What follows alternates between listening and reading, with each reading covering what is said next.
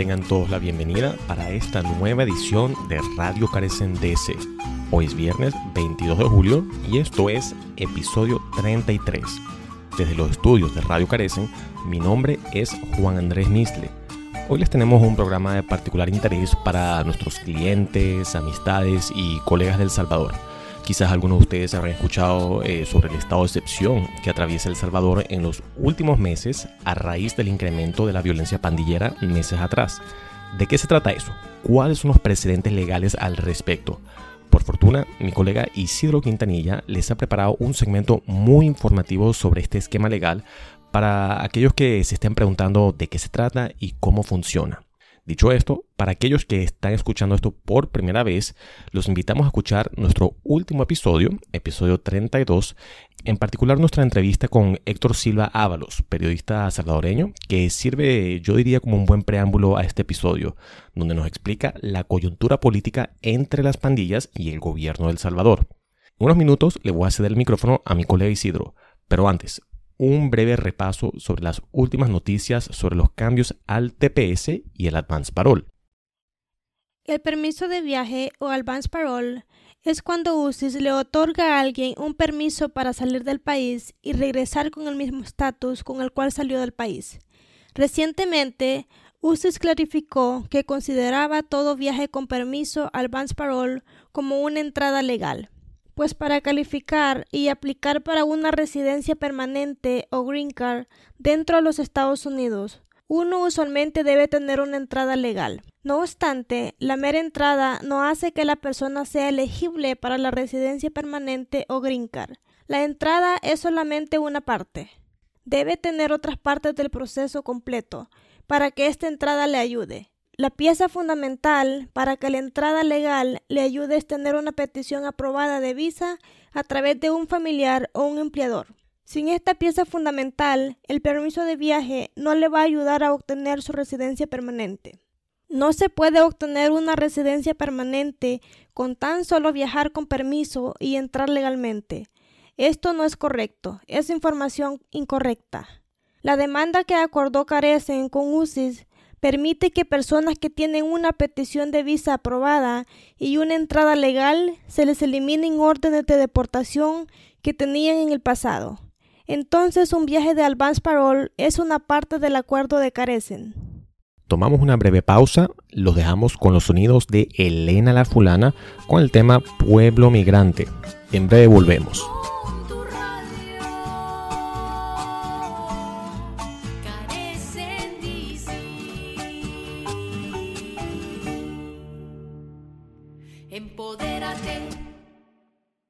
Infórmate. Juntos lucharemos. Como muchos sabrán, en El Salvador, a partir del 26 de marzo de este año, se aprobó un régimen de excepción.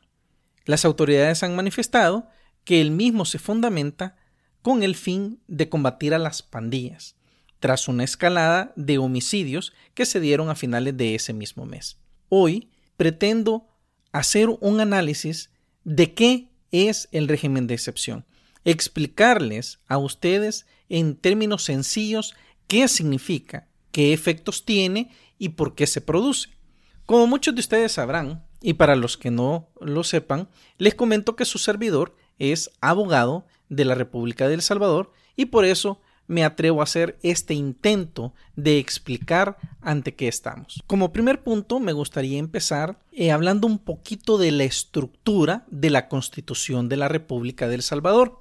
Y es que la Constitución se compone de títulos, de capítulos y dentro de cada capítulo ciertos artículos. Así, el título 1, que es un capítulo único, habla de la persona humana y los fines del Estado. En el título 2 tenemos los derechos y garantías fundamentales de la persona. Capítulo 1, derechos individuales y su excepción. Y tenemos una sección primera de derechos individuales. En la sección segunda tenemos precisamente el régimen de excepción. Y me voy a permitir leer literalmente el artículo 29 de la Constitución. Y dice así, artículo 29 en casos de guerra, invasión del territorio, rebelión, sedición, catástrofe, epidemia u otra calamidad general o de graves perturbaciones del orden público, podrán suspenderse las garantías establecidas en los artículos 5, 6, inciso primero, 7, inciso primero y 24 de la Constitución, excepto cuando se trate de reuniones o asociaciones con fines religiosos, culturales, económicos o deportivos. Tal suspensión podrá afectar la totalidad o parte del territorio de la República y será por medio de decreto del órgano legislativo o del órgano ejecutivo en su caso. También podrán suspenderse las garantías contenidas en los artículos 12, inciso segundo, y 13, inciso segundo de esta Constitución, cuando así lo acuerde el órgano legislativo, con el voto favorable de las tres cuartas partes de los diputados electos, no excediendo la detención administrativa de 15 días. En tal sentido, procederé a explicar un poco de qué se trata todo esto. ¿Qué es un régimen de excepción? Es un medio jurídico extraordinario y temporal, ojo con eso, temporal, que tienen los estados para enfrentar situaciones que ponen en peligro su estabilidad. Y el régimen consiste precisamente en suspender ciertos derechos que tienen todos los ciudadanos del Salvador y todas aquellas personas que habitan o viven en El Salvador. O también pueden ejercer ciertas facultades extraordinarias. Según la Constitución, este régimen se puede dar cuando existen las siguientes situaciones. Guerra, como todos sabemos, la guerra es una lucha armada entre dos o más países. O se puede dar también entre grupos de un país. Segunda condición, invasión del territorio. Es decir, cuando hay una penetración violenta de un país a otro con fines de apoderamiento o imposición. 3. Rebelión. La rebelión es el levantamiento armado de un grupo o bando contra el orden público de un país. 4. Sedición.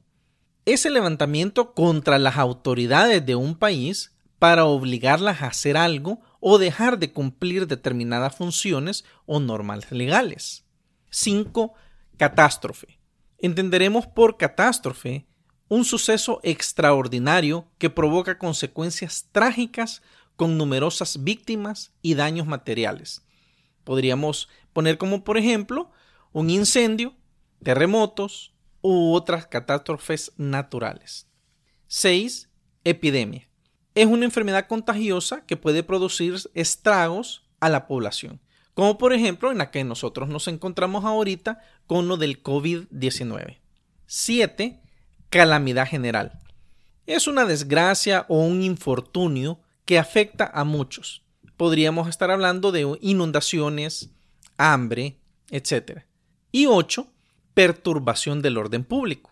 Entenderemos como perturbación del orden público todo aquello que afecta el desarrollo normal de las actividades individuales o colectivas que se dan en un país.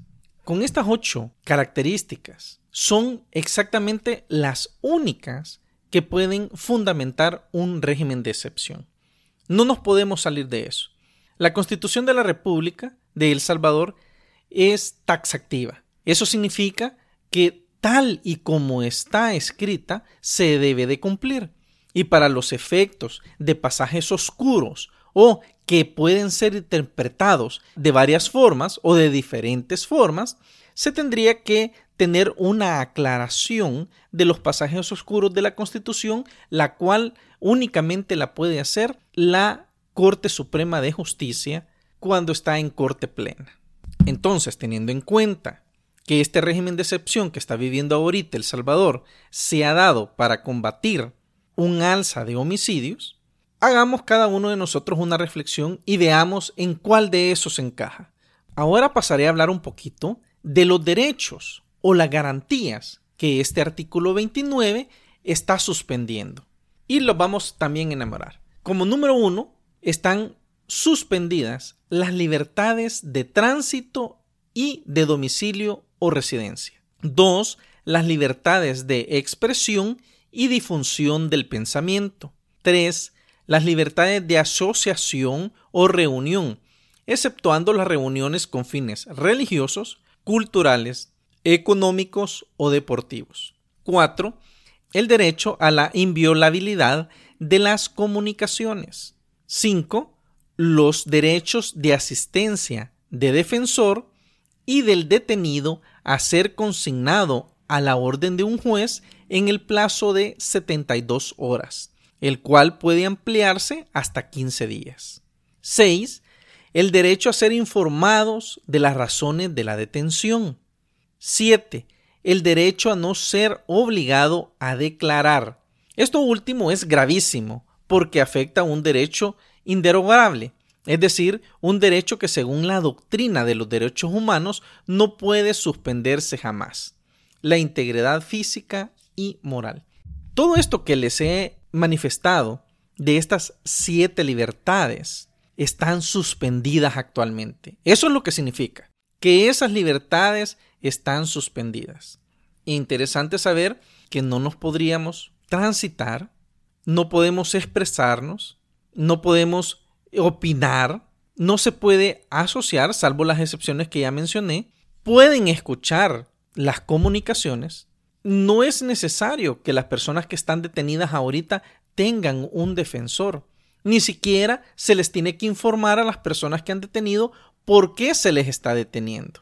Y las personas que están detenidas se les puede obligar a declarar. Ojo que con eso no hay ninguna forma que establezca cuál es la obligación o cómo los obligan a poder declarar. Quiero ser claro y no es que esté hablando o defendiendo una postura política o no. Simplemente estoy pretendiendo establecer o esclarecer qué es un régimen de excepción para El Salvador y cómo está descrito en el artículo 29. Es decir, no tengo ninguna tendencia política que me dicte qué es lo que tengo que decir, sino más bien estoy explicando el artículo. Pero eh, obviamente dentro de la explicación tenemos ciertas circunstancias que tenemos que aclarar. Seguidamente, el artículo 30 de la Constitución nos dice de la siguiente manera. Artículo 30. El plazo de suspensión de las garantías constitucionales no excederá de 30 días. Transcurrido este plazo, podrá prorrogarse la suspensión por igual periodo y mediante nuevo decreto, si continúan las circunstancias que la motivaron. Si no se emite tal decreto, quedarán establecidas de pleno derecho las garantías suspendidas. Entonces, este artículo establece que el plazo de suspensión de las garantías no puede exceder de 30 días. También establece que no se requiere un decreto legislativo para restablecer los derechos o garantías suspendidas sino que se entienden reestablecidas automáticamente al no haber sido prorrogadas por el régimen de excepción. Luego, el artículo 31 se lee literalmente de la siguiente forma. Artículo 31. Cuando desaparezcan las circunstancias que motivaron la suspensión de las garantías constitucionales, la Asamblea Legislativa o el Consejo de Ministros, según el caso, deberá restablecer tales garantías. Este artículo pues es claro al establecer que las circunstancias que motivaron la suspensión de las garantías constitucionales, la Asamblea Legislativa o el Consejo de Ministros, que son los dos organismos que pueden suspenderlas, estarán obligadas a restablecerlas. De esta forma concluyo la lectura integral de los artículos que hablan del régimen de excepción dentro de la Constitución y una breve explicación de ellos. Desde aquí, Radio Carecen de C quiere contribuir a que entendamos qué es lo que está pasando, a que tengamos una idea clara de cuánto es el tiempo que se puede dar un régimen de excepción y qué es lo que se puede hacer dentro del mismo. También qué es lo que no se puede hacer. Y como última idea, establecer que ningún organismo ni persona está arriba de la Constitución. Es decir, mientras no haya una modificación o derogación y creación de una constitución nueva, tenemos que cumplir lo que manda la constitución. Recordemos que la constitución Para los salvadoreños, la Constitución del Salvador es nuestra ley suprema. Vamos con el boletín Noticias de América Latina y el Caribe. El gobierno de El Salvador ha extendido un controversial estado de excepción por un mes más por cuarta vez. Las medidas especiales fueron declaradas en marzo para combatir la violencia de las pandillas. Desde entonces, 46.000 personas han sido detenidas bajo sospecha de pertenecer a pandillas en un país de 6,5 millones de personas, según la BBC. Con un aproximado 2% de su población bajo rejas, hoy en día El Salvador tiene la segunda tasa de encarcelamiento más alta del mundo, solo superada por los Estados Unidos. Hace dos días, el Departamento de Estado de los Estados Unidos publicó una actualización de la lista Engel. La lista comprende individuos que el gobierno de los Estados Unidos considera corruptos y antidemocráticos, y a los que están en la lista se les revocan las visas estadounidenses y se les niega la entrada al país. Según Reuters, entre las 60 personas nombradas se encuentran el secretario de prensa del presidente salvadoreño Nayib Bukele y su asesor legal, dos jueces de la Corte Suprema de Justicia de Guatemala, un vicepresidente del Congreso hondureño y varios exministros de gobiernos de toda la región. El líder de la MS-13, Elmer Canales Rivera, logró escapar de una prisión de máxima seguridad y huir a México como resultado de la ayuda de conexiones políticas clave en el gobierno salvadoreño, señala Inside Crime. Uruguay legalizó la marihuana hace cinco años. Según la prensa latina, los retractores al proyecto de ley afirmaban que la legalización traería pandillas de zombies y dispararía el consumo de drogas el consumo no ha aumentado como se esperaba, según cifras del gobierno uruguayo. Cerramos con la siguiente frase. Si eres neutral en situaciones de injusticia, has elegido el lado del opresor. Desmond Tutu, obispo y líder anti-apartheid sudafricano y Premio Nobel de la Paz.